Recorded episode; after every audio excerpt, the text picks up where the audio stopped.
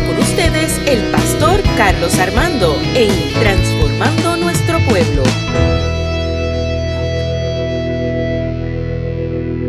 Esta hora podemos adorar su presencia en esta.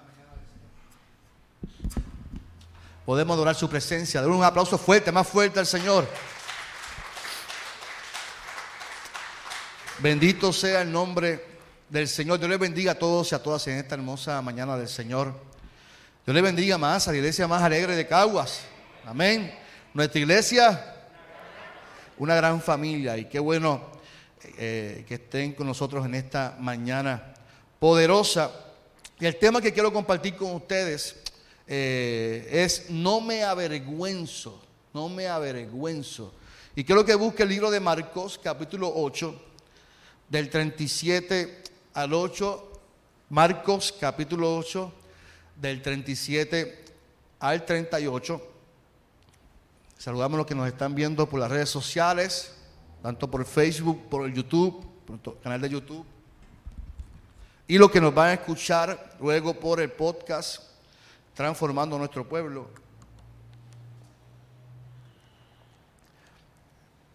Marcos, vamos a hablar de Marcos capítulo 8, del 37 al 38. Cuando tenga, diga amén. Recuerde que yo lo leo en la traducción eh, lenguaje actual. Y no hay nada que una persona pueda dar para salvar su vida. Delante de esta gente malvada que rechaza a Dios, no se avergüencen de mí ni de mis palabras. Si lo hacen, yo, el Hijo del Hombre, me avergonzaré de ustedes cuando venga con el poder de mi Padre y con sus ángeles. Señor, en esta mañana te damos gloria y honra por tu presencia, por tu bondad, por tu amor misericordia hacia nuestras vidas. Habla a tu iglesia en esta mañana y a todos los que nos están viendo por las redes sociales. Que esta palabra sea de edificación, de transformación para tu pueblo y que nuestras cargas y todo, Señor, lo que hemos traído hasta aquí, Señor, sea más liviano ante tu presencia y que podamos salir transformados por tu palabra. En el nombre de Jesús hablamos, oramos a ti. Amén. Amén. Yo recuerdo mi juventud, yo recuerdo mi juventud, cuando yo tenía 12 años, 13 años, eso casi no se ve porque ya eh, yo veo a un, un, joven, un juvenil o un niño en la calle a cierta hora, yo digo, ¿cómo es posible que los padres dejen a los niños a esa hora cuando a mí me dejaban a esa hora? Los tiempos cambian eh, y uno se está poniendo cada día más viejito. Y yo recuerdo que mi papá, en mi vecindario había un grupo grande de jóvenes de mi edad. Y, nos, y había, en, un, en un redondero en Villa Carolina. Y a cierta hora nos íbamos a, la entrada donde había una, terapia física. Y le decíamos, vamos, para la terapia. Y ahí que la, montábamos, ¿verdad? Y ahí que hacíamos travesuras. Y hay, que se juntaba el grupito y venían de otras calles y la montábamos ahí. Y recuerdo que mi papá me decía, Carlitos, yo te voy a dar hasta las 9 de la noche. Entonces, pues está bien. Y ahí yo disfrutando con los jóvenes, ay, con el chiste, a las 8 y 59. Yo escuchaba la chancleta, mi papá, mi papá en corto, con las piernas flacas que tiene él como las mías. Y él, en chancleta, se paraba así entre la terapia, no importando que estuvieran todos mis amigos, Carlitos. Y yo miraba atrás y yo, oh Dios, qué vergüenza, qué bochorno. Las 10, las 9. Y yo tenía que ir donde es, papá, por favor, da un ratito más. Mira que todavía están los muchachos ahí. Te di a las 9, vamos para casa. Papá, por favor, chico. Papá, a las 9, ay, yo tengo tu chico. Y, y, y enfogonado todo el camino. Pero la vergüenza, ese sentimiento que yo sentía de bochorno, que mi papá me fuera a buscar frente a la gente. Y ese sentimiento de vergüenza es un sentimiento que le da a uno cuando uno está en grupos, cuando uno desea estar o desea aparentar ser algo. Así que es, ese, sentimiento de vergüenza me daba porque yo, quería quedarme allí. Y me daba vergüenza que mi papá me fuera a buscar. Yo creía que me la sabía toda. Yo creía que yo, a esa edad, un tacho difícil, yo era bien voluntarioso, Así que me daba el sentimiento de vergüenza y la definición de vergüenza, fíjese, ese sentimiento de incomodidad producido por el temor a hacer el ridículo ante alguien. Yo me sentía que estaba haciendo el ridículo. De hecho, me relajaban. Carlitos, me hacían así. Los muchachos, Carlitos, porque mi papá me llevaba. Mi, papá es trilingüe también como yo. Mi papá es gago también. Pero cuando decía mi nombre, lo decía firme, Carlitos. Y con la S bien firme al final. Así que me relajaban y sentía vergüenza. ¿Verdad? Ese sentimiento de pérdida de dignidad también, causado por una falta cometida o por una humillación o insultos recibidos. Fíjese, y ahí tenemos que buscar la definición cuando Jesús habla, ya Jesús alimenta a los cinco mil, ya Jesús está haciendo milagros y ahora está anunciando o está dando un anuncio muy importante y le está pidiendo a sus discípulos, pero en esta ocasión también está llamando a gente que está alrededor. Les está llamando a no avergonzarse. Pero tenemos que saber de qué está hablando Jesús. Jesús comenzó a anunciar a sus discípulos, fíjese, que comienza a anunciarles su muerte. Cuando uno lee el versículo 37, dice, Jesús comenzó a anunciar a sus discípulos lo que iba a pasar. Dice Jesús, yo, el Hijo del Hombre, voy a sufrir mucho seré rechazado por los líderes del pueblo, por los sacerdotes principales y por los maestros de la ley.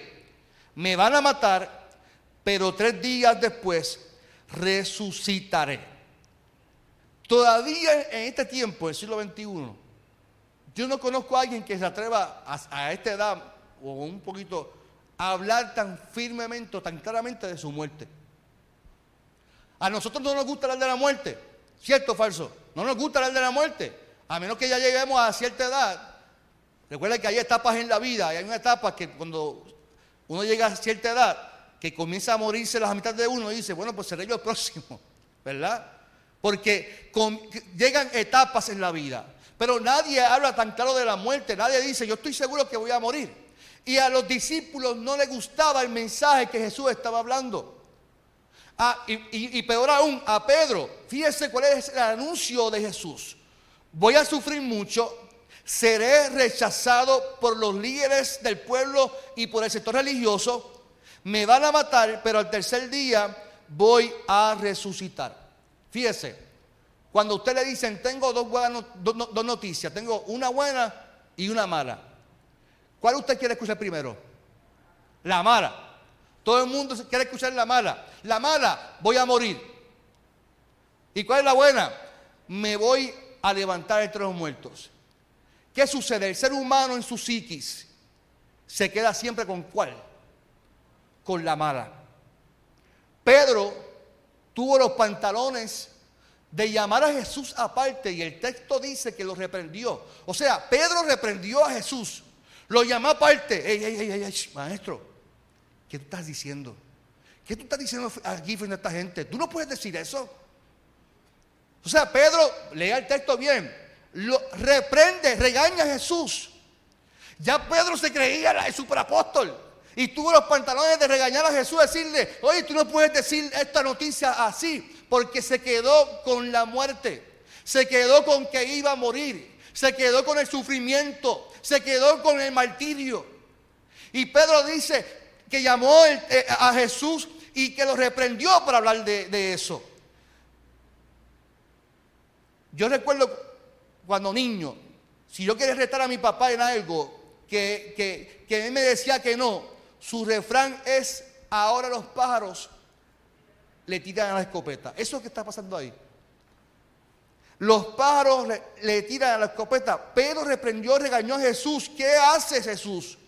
Tú no puedes hacer eso, tú no puedes poner en esta encrucijada a nosotros que te estamos siguiendo. O sea, Pedro no había entendido desde el principio para qué Jesús lo estaba llamando. No había comprendido y se atrevió a, confrontar a Jesús. Versos más arriba, Pedro había reconocido a Jesús que era el Hijo de Dios. Si usted va, de hecho hablamos de ese texto hace poco, del pan de vida. ¿O a dónde iremos? Esos, fueron versos antes. Pero ahora Jesús, cuando Pedro dice que era el pan de vida, bien has dicho, Pedro, muy bien has dicho. Pero ahora Pedro dice Jesús que cuando anuncia su muerte, ahora Pedro tuvo, tuvo un peso importante y dice, aléjate de mí, Satanás. O sea, nosotros pensamos, los cristianos, como, como nos gusta leer románticamente el texto, es que Pedro tenía el diablo por dentro y no lo que quiere decir el texto. Cuando uno busca las traducciones y busca la traducción, lo que está diciendo Jesús, Pedro, estás hablando como Satanás. No has comprendido lo que he dicho. Si uno no lee bien el texto, nota el mensaje del texto. Pedro, estás hablando como Satanás. Apártate de mí, pues no entiendes los planes de Dios y te comportas como cualquier ser humano. Note el mensaje de Jesús importante en el texto. Hablas como Satanás, no entiendes los planes de Dios y te comportas como cualquier ser humano. Jesús estaba preparando a los doce para tres cosas importantes. Para que no hablen como Satanás, para que entiendan los planes de Dios y para que se comporten como, para que no se comporten como cualquier ser humano. Esas cosas, tres puntos son importantes. ¿Sabes por qué? Porque el reino de Dios tiene otro lenguaje. El reino de Dios tiene otras actitudes. El reino de Dios tiene otro comportamiento. Ese nuevo orden que estaba inculcando Jesús era otra actitud. ¿Y cómo podemos entender esto entonces? Los hijos y las hijas de Dios comprendemos los planes de Dios. ¿Cuánto dicen amén por eso? Y no nos aferramos a las experiencias del momento. Por ejemplo, Jesús dijo, en el mundo vamos a tener aflicciones. La gente se queda en la aflicción.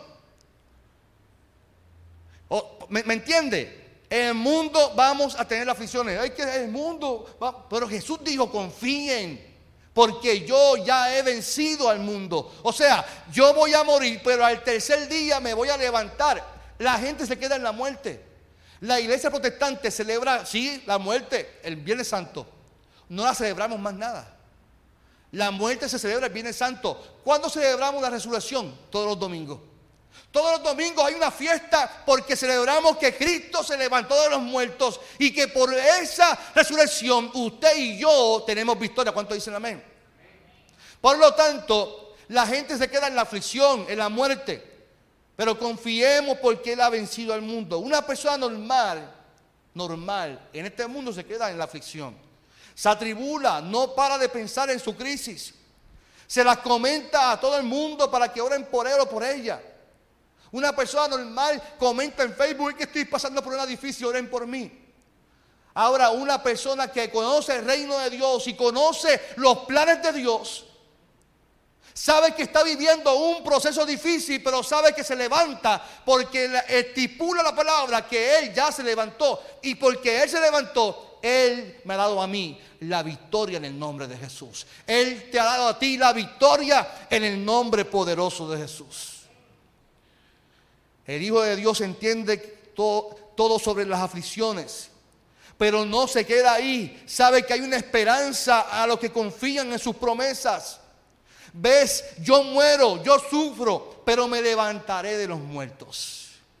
No, no queremos que mueras, pero caramba, si la promesa es que voy a vencer la muerte.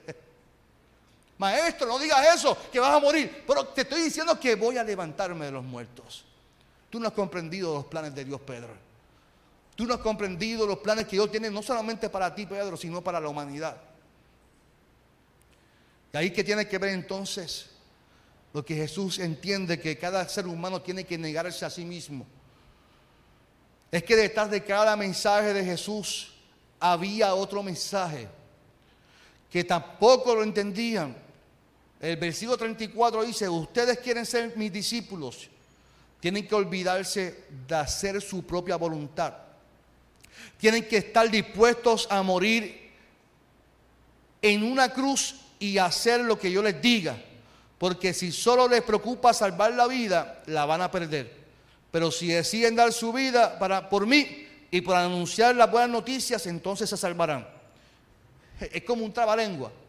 Es como, si tú quieres ser el primero, pues tienes que ser el último. Es para que usted entienda el concepto del reino de Dios. El concepto de Dios es así. Es un concepto muy distinto a lo que el ser humano normal podía entender. La gente luchaba por posiciones, la gente luchaba por adquirir, la gente luchaba por destruir al otro para, para ellos subir. O sea, la gente eh, eh, eh, era, se afanaba por posiciones. Sin embargo, Jesús está diciendo, el que intente salvar su vida, la va a perder. El ser humano siempre busca satisfacer su ego, sus necesidades, sus privilegios personales su conveniencia. Por eso se cometieron injusticias en la Biblia. Por eso hubo muertes en la Biblia. Y peor aún, se utilizó a Dios, el nombre de Dios, para cometer esas injusticias. Cuando usted lee la Biblia se da cuenta de que esta gente del Antiguo Testamento interpretaban a Dios de una manera para su beneficio propio. Eso es lo que pasaba. Las guerras, las muertes. Dios me dijo que... Pero ¿cómo Dios va a querer que mate tantas personas para tú adquirir algo? E, ese es el concepto que tú tienes de Dios, que todo tiene que ser para tu beneficio. Entonces Jesús vino a cambiar ese orden. Jesús vino, no, pero es que, si tú quieres salvar tu vida propia, ¿sabes? No, es que no es así. La vas a perder, ¿sabes por qué? Porque yo no vengo a, satisfacer necesidades propias aquí. Yo, vengo a salvar la humanidad. Así que Jesús lo que estaba era incomodando y transformando el pensamiento de los discípulos y los que estaban allí. Así que este mensaje es como si la misma iglesia lo hubiese olvidado. Pienso yo, pienso yo. Si ustedes quieren ser mis discípulos, tienen que olvidarse de hacer su propia voluntad. El problema es que nosotros nos gusta disfrazar la voluntad nuestra con la de Dios. Y decimos que ¿qué es la voluntad de Dios? Cada vez que alguien divide una iglesia y utiliza a Dios, lo que está usando su propia voluntad, pero utilizamos es que Dios me llamó y Dios me va a respaldar. Y Dios va, y, utilizamos a Dios para dividir, para traer contienda. Eso no es lo que quiere Dios para la iglesia. Eso no es lo que quiere Dios para el mundo, pero así es, así es el ser humano. No entendemos a Dios y lo queremos utilizar para, para nuestro propio beneficio. La voluntad de Dios nunca divide. La voluntad de Dios no es para llenar nuestro ego. La voluntad de Dios no es para tu gloria. La voluntad de Dios es para que te niegues a ti de todo eso, para que Dios se glorifique en ti, en tu vida, pero sea Dios en ti. Tienes que morir a tu yo. Morir a nuestro pecado, morir a nuestro concentrismo, hacer lo que Dios dice. Ahora, también tenemos que entender el, contexto histórico donde Jesús estaba diciendo. Porque si entendemos el contexto, Jesús le estaba diciendo a esta gente, ustedes tienen que dejar todo lo que han aprendido de su sistema gubernamental, político y del sector religioso. Tienen que abandonar y abandonar completamente su posición social en la Palestina con la intención de anunciar entonces un nuevo orden. O sea, la ley dice, pero yo os digo, diante, es que es totalmente distinto, maestro, de lo que se nos enseñó. No, pero es que ustedes escucharon que fue dicho, pero yo os digo, hay un nuevo orden aquí ahora. El reino de Dios es un nuevo orden. El, nuevo, el reino de Dios tiene un costo, tiene un precio. Para nosotros no tiene un precio. Porque yo puedo pararme ahora mismo aquí en cualquier lugar y predicar el Evangelio y nadie me va a apedrear. Nadie me va a decir nada, porque hay una libertad de qué? De religión, hay una libertad de expresión, podemos expresarnos y decir lo que queramos. Pero si nos ponemos en el contexto, esta gente, por cambiar su manera de hablar y negarse a hablar lo que el sistema o el imperio quería que le anunciaran, y anunciaran amor, justicia, misericordia y amor, transformación, tenía un costo para ellos. Por eso Jesús dice, tienen que tomar su propia cruz, porque es posible que a ustedes los crucifiquen también por anunciar lo que yo estoy anunciando. Si ustedes quieren seguir, ¿por, qué usted cree que Pedro y toda esta gente cuando matan a Jesús se metieron en una casa asustados? ¿De qué, ¿De qué estaban asustados Pedro y los discípulos cuando se metieron en la casa cuando Jesús lo mataron? Decía el texto, estaban en la casa asustados porque estaban asustados del sistema gubernamental que lo estaba buscando. Porque tiene un costo. Tenía un costo anunciar el Evangelio. Nosotros pensamos que tomar la cruz es que tenemos que aguantar burlas, eh, empobrecernos por ser creyentes. Eso porque no nos ponemos en el lugar del texto. Así que tenemos que mirar el texto con otra óptica y pensar que esta gente sí sufrieron, esta gente sí pasaron. Pero no a lo que Jesús estaba refiriéndose. Básicamente Jesús le está diciendo, si me quieren seguir, deben abandonar lo contrario a los privilegios de esta sociedad. Corrupción, odio, injusticia. Y estar dispuestos a morir por, por las enseñanzas que yo traigo nuevas a este mundo. Así que literalmente Jesús si buscabas salvar tu vida, la perderás y si la pierdes, la salvarás. No es la primera vez que Jesús dice algo que para la gente normal es difícil de entender. Si quieren ser los primeros, como dije, tienen que ser los últimos. O sea, las enseñanzas de Jesús siempre serán distintas al modo que opera el mundo. Yo creo que quien, eh, quien comprendió eso bien claro fue Pablo. Pablo lo entendió y lo, llevó transformando a la gente con el pensamiento constantemente. Nada de lo que usted y yo podamos hacer en esta vida nos hará salvar según Jesús la vida. Y tiene sentido porque quien único puede hacer algo por salvar nuestra vida, ¿quién es? Es Jesús. Jesús dice, nada de lo que ustedes puedan hacer les podrá hacer salvar su vida.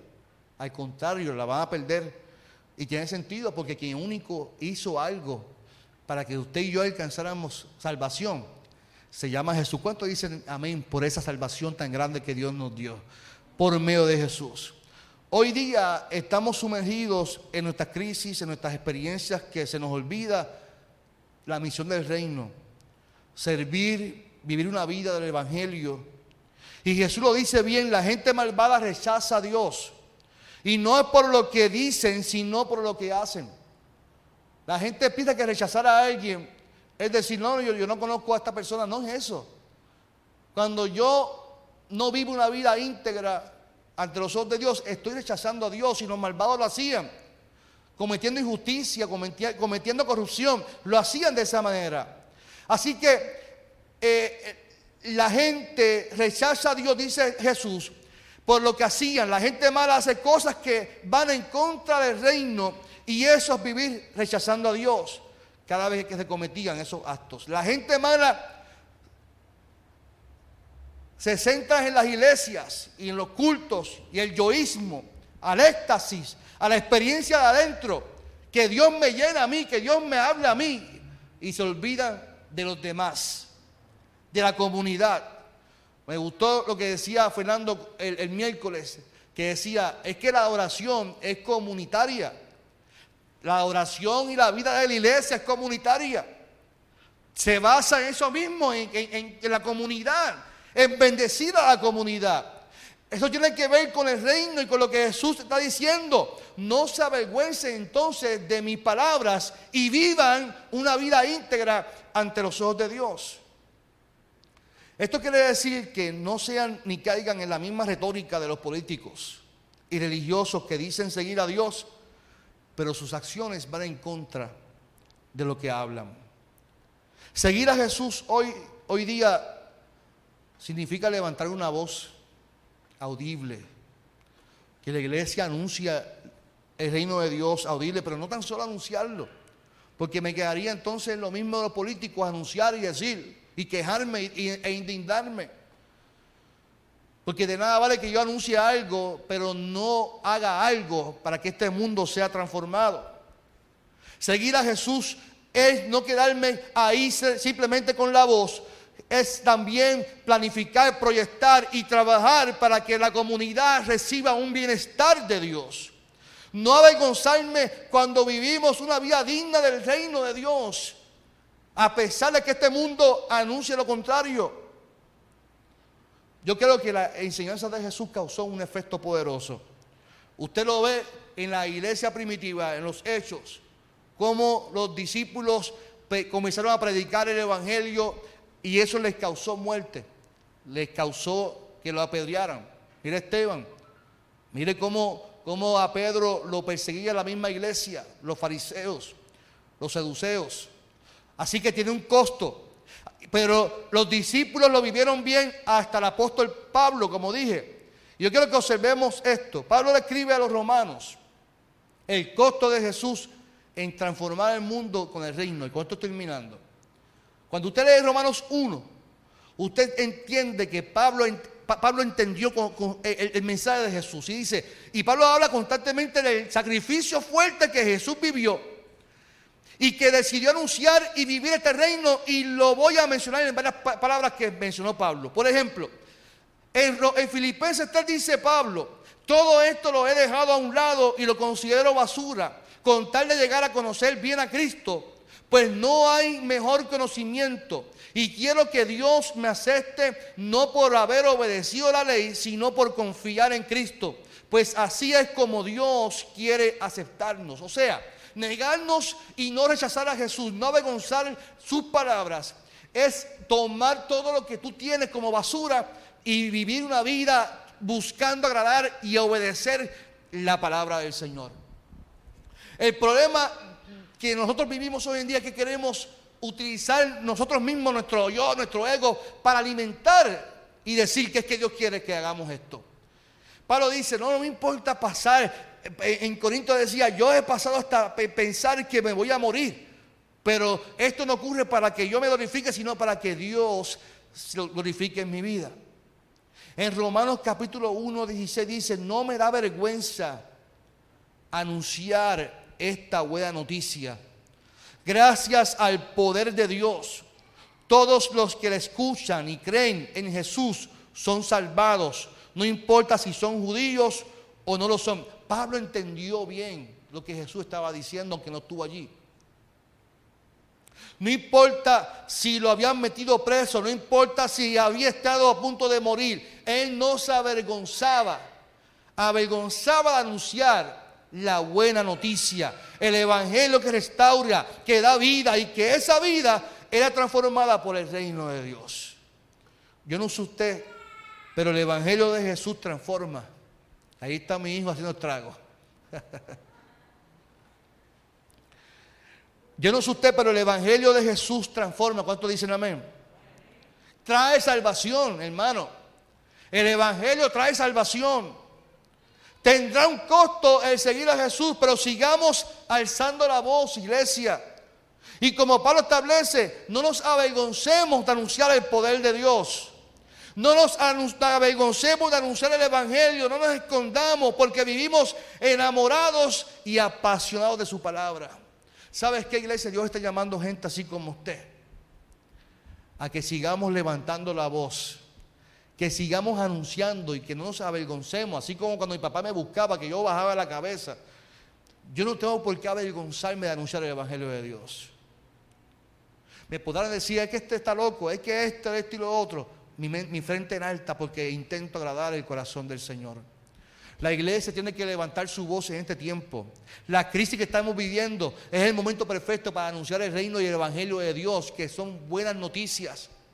La iglesia no puede seguir anunciando castigo y juicio. Tiene que seguir anunciando bendición, anunciando que hay salvación en Jesús, que Él murió, pero Él murió, pero se levantó el tercer día. Y que como Él se levantó, usted y yo también nos levantamos con Él y alcanzamos salvación. Por eso no me avergüenzo de lo que Él dice, no me avergüenzo de lo que Él hizo, al contrario, es poder de Dios. Y ese poder me transforma a mí, pero también transforma a mi comunidad. Donde quiera que usted vaya, usted tiene ese poder para transformar porque Dios está con usted. ¿Cuántos dicen amén en esta mañana? Yo te invito a que cierres tus ojos en esta mañana. Yo te invito a que cierres tus ojos en esta hora. Y Dios te está llamando en esta hora. Dios te está llamando a que no nos avergoncemos, que, que sigamos anunciando el Evangelio de salvación. Que sigamos llenando la bondad de Dios, que sigamos anunciando esa bondad en el nombre.